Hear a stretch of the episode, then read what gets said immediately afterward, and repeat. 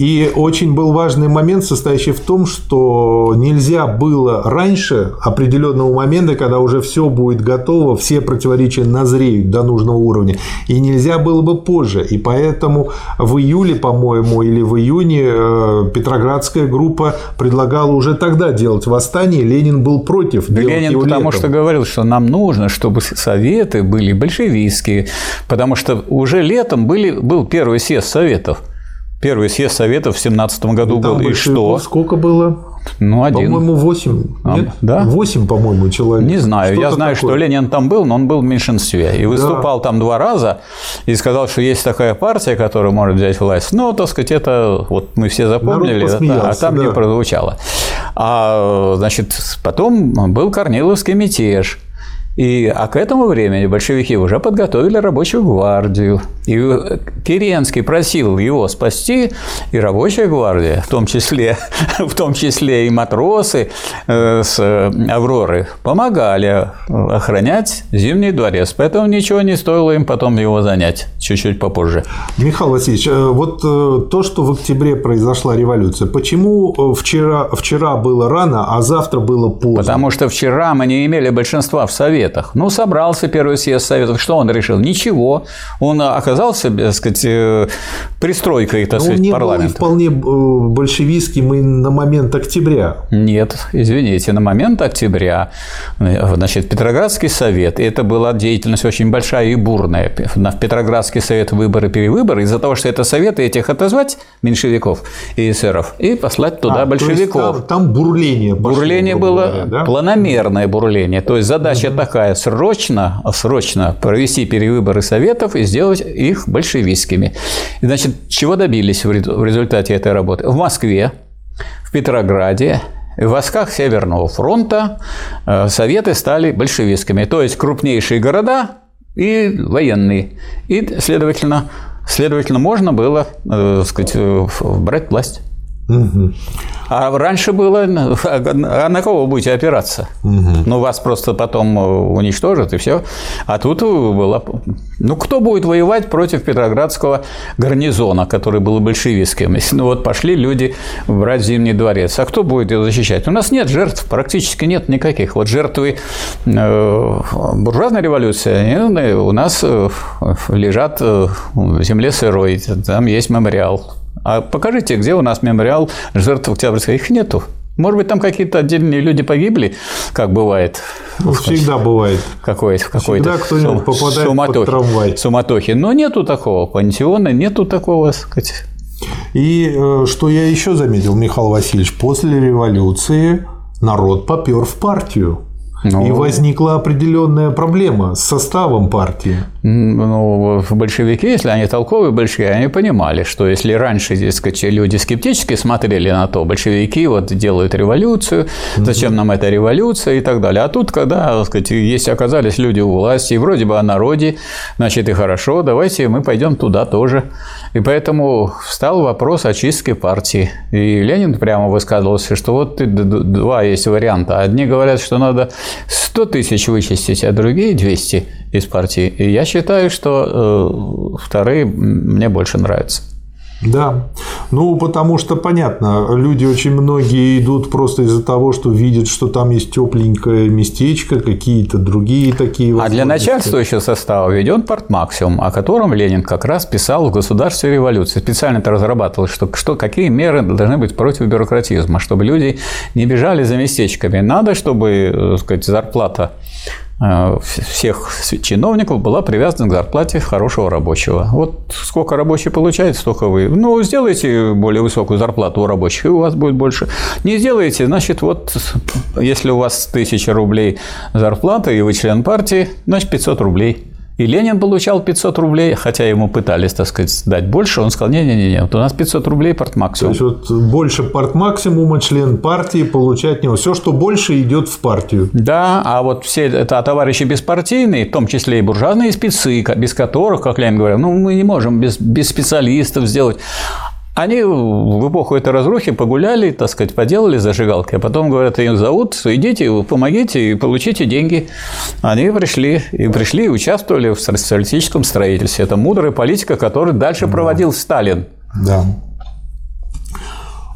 Там проблема, как я понимаю, была не только в том, что поперли люди в партию, в том числе люди не совсем понимающие, что такое партия, но а, еще и начались различные уклоны. Так вот, это была Например, не только уклон, но была очень огромная... Левый уклон, в, количках, в кавычках левый. Левый как раз состоял в том, что, дескать, в неверии в том, что революция может победить в, стране, в России. Вот, вот, дескать, вот там есть страны, они, эти страны культурные, а мы не культурные. Пусть сначала они, Пусть а они начнут, мы. а мы, а мы должны сгореть, в общем-то, в этой топке мировой революции. И, так сказать, запалить тем самым, и вот мировая революция пройдет. Вот поэтому они в этом участвовали, как бы, в том, чтобы эту топку разжигать.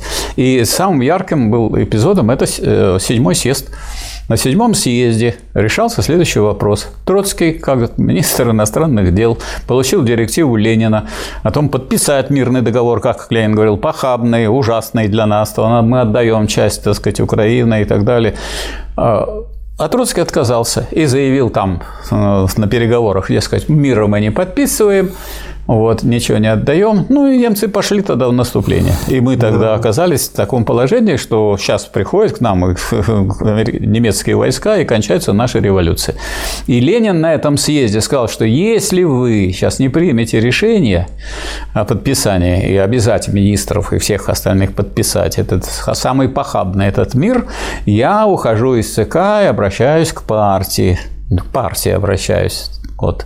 И тогда Дзержинский, который согласен был с Бухарином и с этими левыми коммунистами, которые вроде такие пламенные, они так все за революцией, они, которые не понимают, что, что старая армия бежит, новая армия красная еще не создана, и они вот только-только начинаются, только начинается создание. И в это время они поясничают.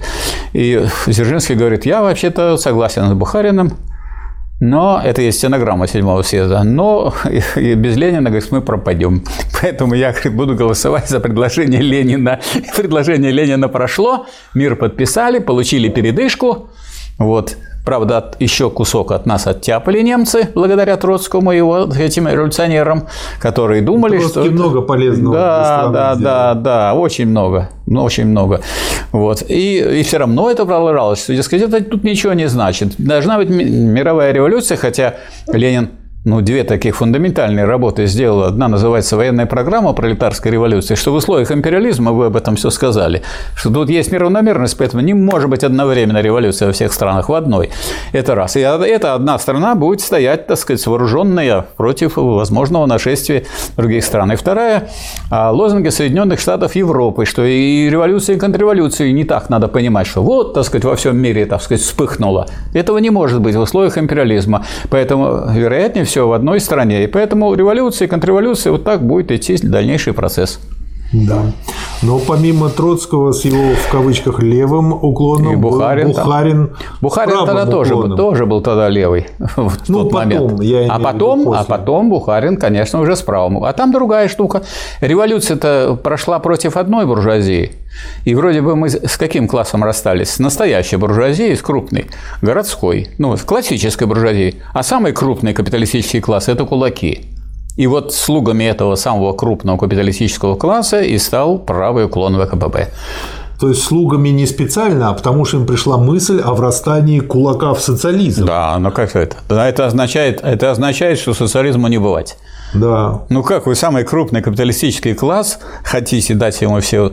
А и вот тут, можно сказать, это было... Э, э, э, это два борющихся класса, да. а их как бы как, как их можно совместить вместе? А совместить так, не было бы здесь колхозов, не было бы здесь МДС, не было бы здесь политики государства соответствующей, не Налоги было бы... поменьше кулака, да, еще чего Да, и разорение крестьян, и восстание крестьянские по всей стране, и ликвидация Э, завоевания революции. Поэтому да. то, что так сказать, э, стояло на повестке дня, и то, что осуществлял Сталин, и вот э, как раз ядро партии состояло в том, чтобы бороться с правым уклоном и провести до конца борьбу с самым большим крупным капиталистическим классом, классом кулаков.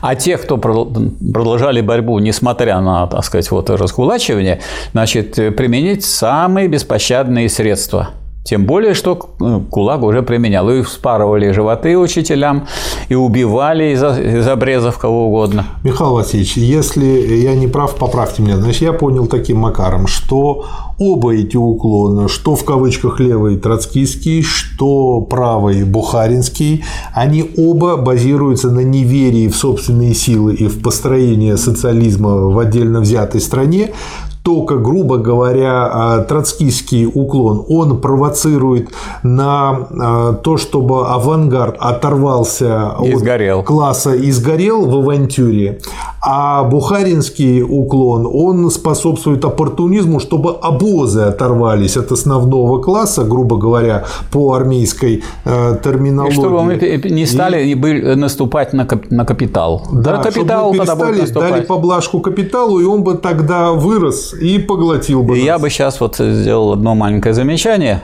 с которым вы спорить не будете, что никаких двух уклонов не было. Был один уклон мелкобуржуазный и буржуазный. Э, то есть был курс пролетарский, который олицетворяли Ленин, потом Сталин.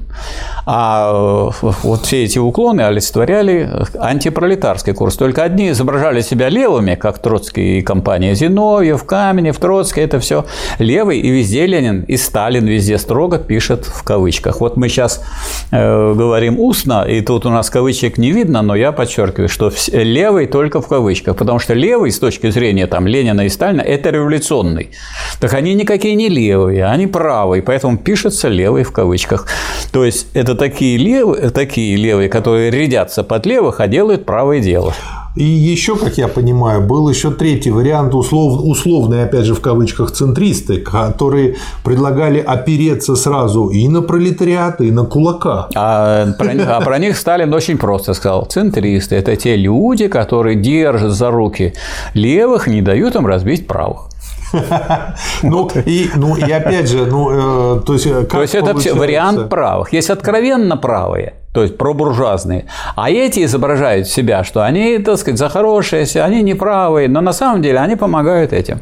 Ну да, даже если брать э, самый такой простой вариант, ну как можно построить дом, у которого половина дома базируется там на твердом основании, а другая на болотистой почве. Ну, это он сковыр... развалится. Он развалится, сковырнется, сгниет, пропадет. Да, да, а тут еще к тому же эти э, две части, которые под фундаментом еще и дерутся между собой. Потом Сталин объяснял, и мало еще, надо сказать, не сразу это поняли, что это самый крупный капиталистический класс, с которым нам не по пути. Нам, вот они одно время нам что-то давали продовольствие, потом они отказались вообще сдавать продовольствие, и нам пришлось уже э, у них это дело по твердой цене изымать, и это был сигнал сплошной коллективизации, что ждать больше нельзя, иначе нас задушат кулаки.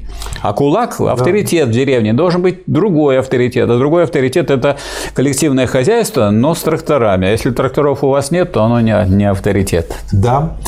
А, но помимо всех этих э, уклонов э, была еще и очень такая интересная вещь, подмеченная еще Лениным, а, которую называл комчванство.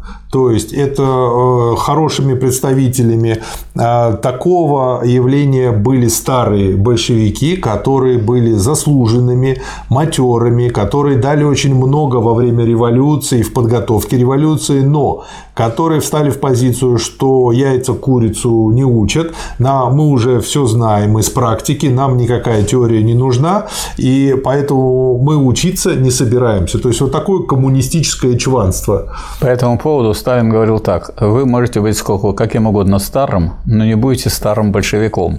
Потому что старый большевик – это вечно в бою и вечно в огне. Вот тот, который никогда не перестает быть в авангарде борьбы. Вот это старые большевики. А все остальные, неважно, какие они, старые или молодые, они уже, так сказать, пытаются пристроиться, устроиться в этом обществе. Оно еще мало чего дает народу, потому что народ, так сказать, пока и плохо еще еще питается, и у него, так сказать, еще только самые начатки в повышении образование и так далее. А эти уже пристроились и так хорошо. И поэтому нужны и чистки обязательно, и чистки партии, и, и обязательно чистки аппаратов. И обязательно нужно этим заниматься систематически. Как только вы прекратите эту чистку, пропадет социализм. Что, собственно, и произошло. Можно сказать, что а почему у вас произошла контрреволюция? А перестали очищаться от противников социализма. Они все вылезли наверх. И комчеванство, вот образец, так сказать, представителя комчеванства, это тот же самый Хрущев и вся его команда. Как предлагал Ленин и как Сталин боролись они с комчеванством? Ленин и Сталин боролись с комчеванством так. Первое – это портмаксимум. И вот, к сожалению, потом портмаксимум куда-то пропал, а комчеванство никуда не пропало. И второе – это постоянное привлечение рабочих и крестьян к управлению. Два чтобы это не были люди тут незнакомые с управлением. Э, тогда на фоне вот этих людей знакомых э, комчванство выглядит э, самодурством. А так это выглядит так, что это очень важные люди, надо их охранять, лелеять, заботиться и так далее. Поэтому их нельзя побороть внутри аппарата, нужно привлекать обязательно трудящихся. Свежие силы. Да. А что тогда делать с аргументацией, что ну ведь эти свежие силы не знают, как управлять, они не обучены, ну, опыта у них нет. Ленин говорит, э, если хотите научиться управлять, надо управлять. То есть в процессе нет но, другого способа. Но тогда это означает, что нужно быть готовым к ошибкам да. со стороны. Тогда вот с этим То, что делать? А, исправлять ошибки и снова привлекать, и снова исправлять. Ничего другого способа нет. То есть получается очень большая роль у партшколы у партшколы и во всей организации дела. Вот Орджоникидзе был в свое время таким человеком, который занимался вот этим делом как раз. Сталин э, был э, наркомом рабочей крестьянской инспекции. Поэтому это вот начало.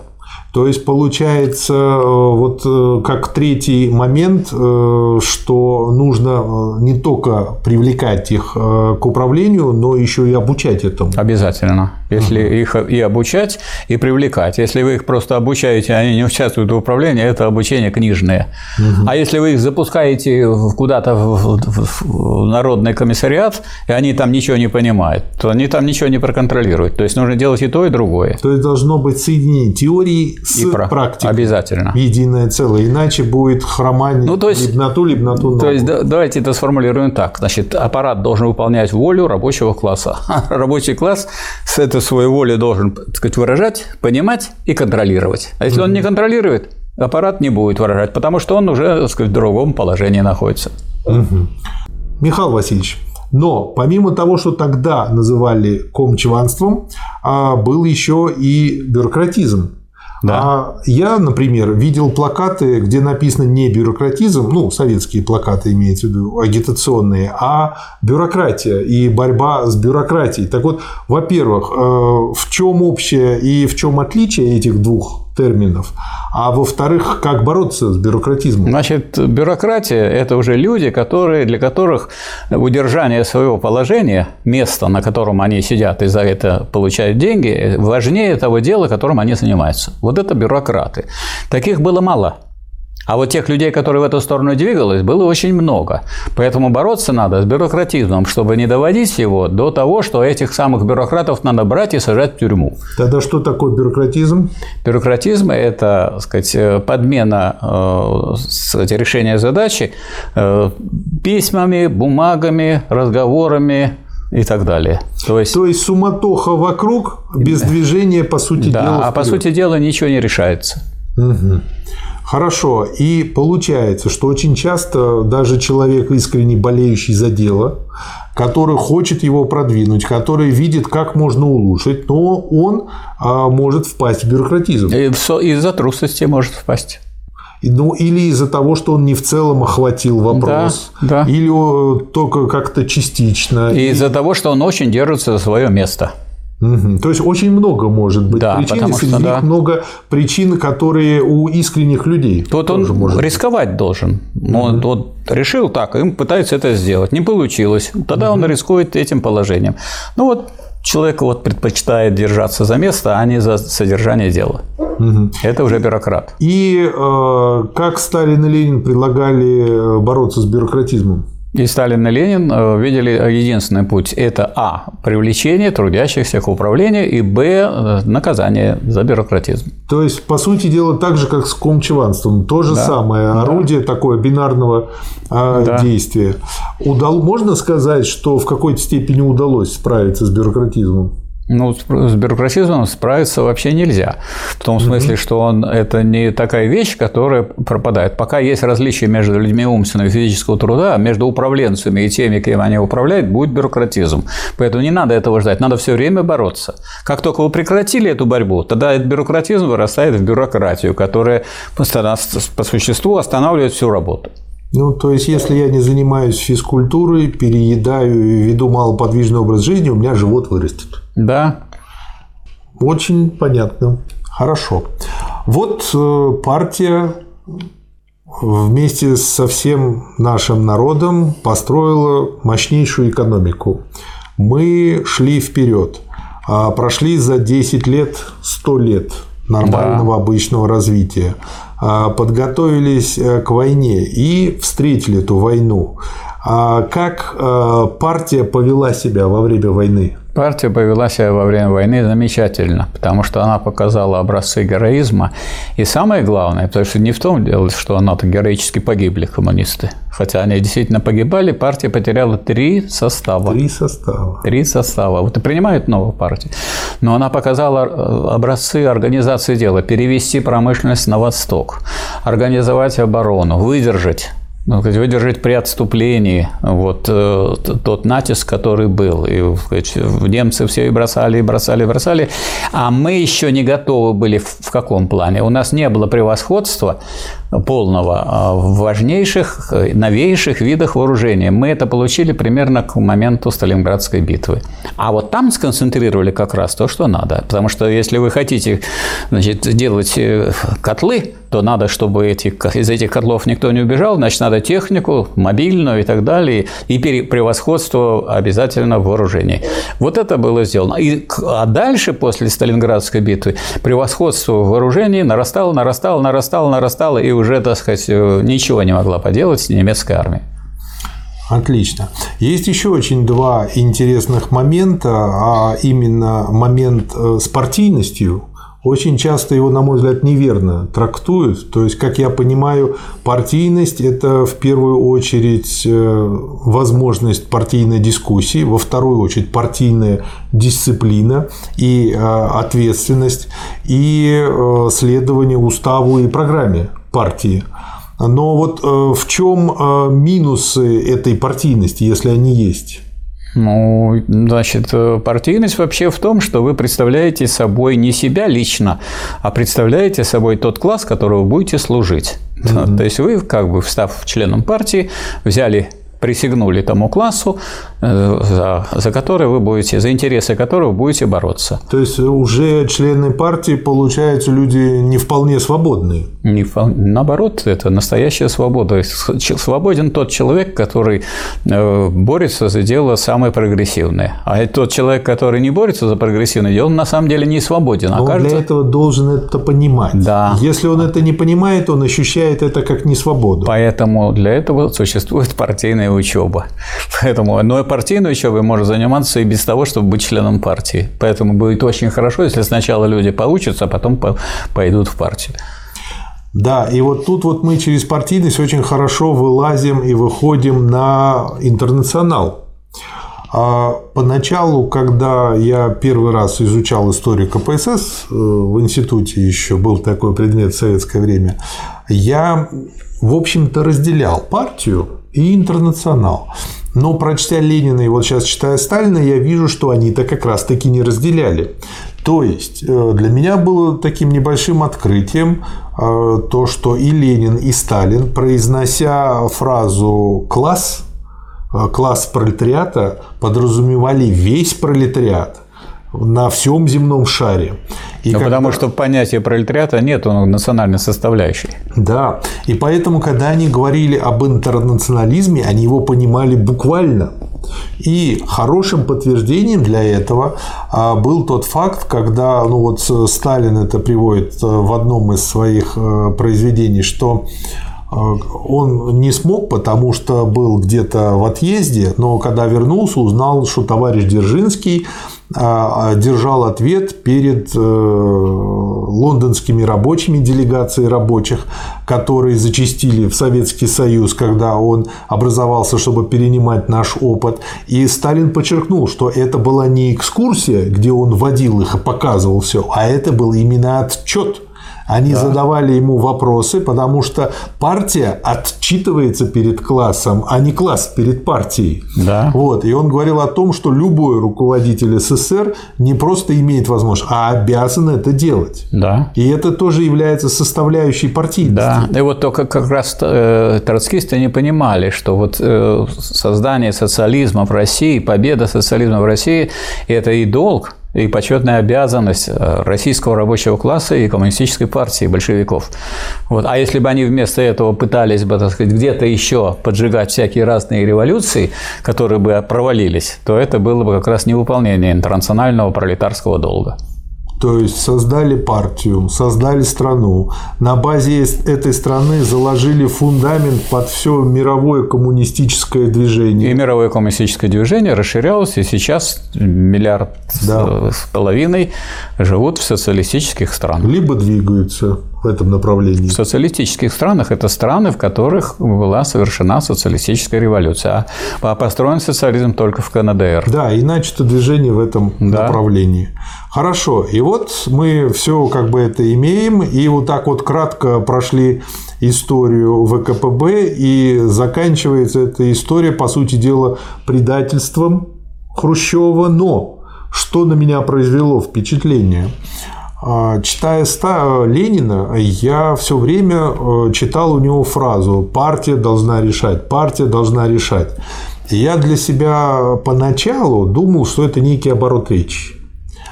А потом я понял, что Ленин под партией должна решать, имеет в виду именно обычных членов партии, которые, если видят где-то несправедливость, неверное решение, не должны сидеть как бы и греть свои задницы, да. а должны организоваться и дать отпор. И вот что меня да. поразило, что 18 миллионов коммунистов не дали отпор ни Хрущеву, ни хрущевцам, не было никакой войны. То есть они уже прогнили к этому моменту. Значит, не были, значительная часть их не была коммунистами. Да, то есть вот нужно было продолжать а, чистки. А, а, а чистки не делали. Закончились. Это раз. А с другой стороны, война вычистила очень сильно коммунистов. В том смысле, что коммунистическое ядро пострадало больше всего. То есть самые коренные. И надорвали, и надорвались да. люди. И вот тут в атаку пошли противники партии и противники рабочего класса. То есть получается э, то, что в войне-то мы победили, но при этом мы надорвали силы, самые ну, вот здоровые ну, силы. Ну давайте вот возьмем самые крупные э, цифры. У нас примерно одинаковое количество э, погибло военнослужащих в Германии и СССР. Около 7 миллионов. И 20 сколько? 20, миллионов. 27 миллионов побеждали. А против кого и как выступали немцы? Как только они захватывали что-нибудь, кого расстреливали? Комиссар, коммунист и, и еврей. И еврей. Все. Мне очень Всё. понравилось в каком-то фильме, э, по-моему, белорусском, ну, они так немножко подшутили, вот, его спрашивают, а он там говорит, еврей, комиссар коммунист. Ну, один из главных героев фильма. Да, да. То есть, получается, вот так вот надорвались. Но... Надорвались. Несмотря на этот 61 год, э, у нас есть главное. Мы теперь знаем, что это можно сделать. Это раз. Во-вторых, да. это не то, что мы знаем, это в нашей истории, а значит в нас, во всех. То есть, все, каждый, то есть современность содержит в себе нашу революцию. Да. Современность содержит в себе строительство социализма. И современность содержит в себе осуждение Вот да. это вот разрушение социализма, которое бросило в нищету народ. И теперь это видно. Да. Теперь это видно, так сказать, всем. Вот. Так что э, от этого никуда не денешься. Так сказать. Это не где-то рядом и не просто в прошлом, это в нас. Да. В нас это в каждом человеке, даже если он не коммунист, и он вообще, может быть, он думает совсем о другом, а он все равно после этого, а раз после этого, вследствие этого, то есть он в себе, так сказать, содержит то, что он еще пока не осознал. Поэтому мы, вот скажем, обращаемся, ну, не только к тем, кто там, кто любит коммунизм или кто за коммунизм, мы обращаемся к русским людям, к трудящимся. Но к паразитам мы не обращаемся. Паразиты, они на то и паразиты, они, значит, получили возможность... У них задача другая. Да, задача другая. А к трудящимся, конечно, трудящийся должен быть, не должен быть не помнящим своего родства. Вот он должен знать, откуда он взялся. А мы-то, мы все из СССР. Да, то есть э, у из нас ВКПБ. есть факт, то, что это возможно. У нас есть теория, которая да. сейчас уже доработана вполне. Нам ясно, что дальше да. делать, и нам теперь нужно идти дальше вперед. Да, организоваться и идти вперед. Спасибо, Михаил Васильевич. Вам спасибо. Спасибо, товарищ.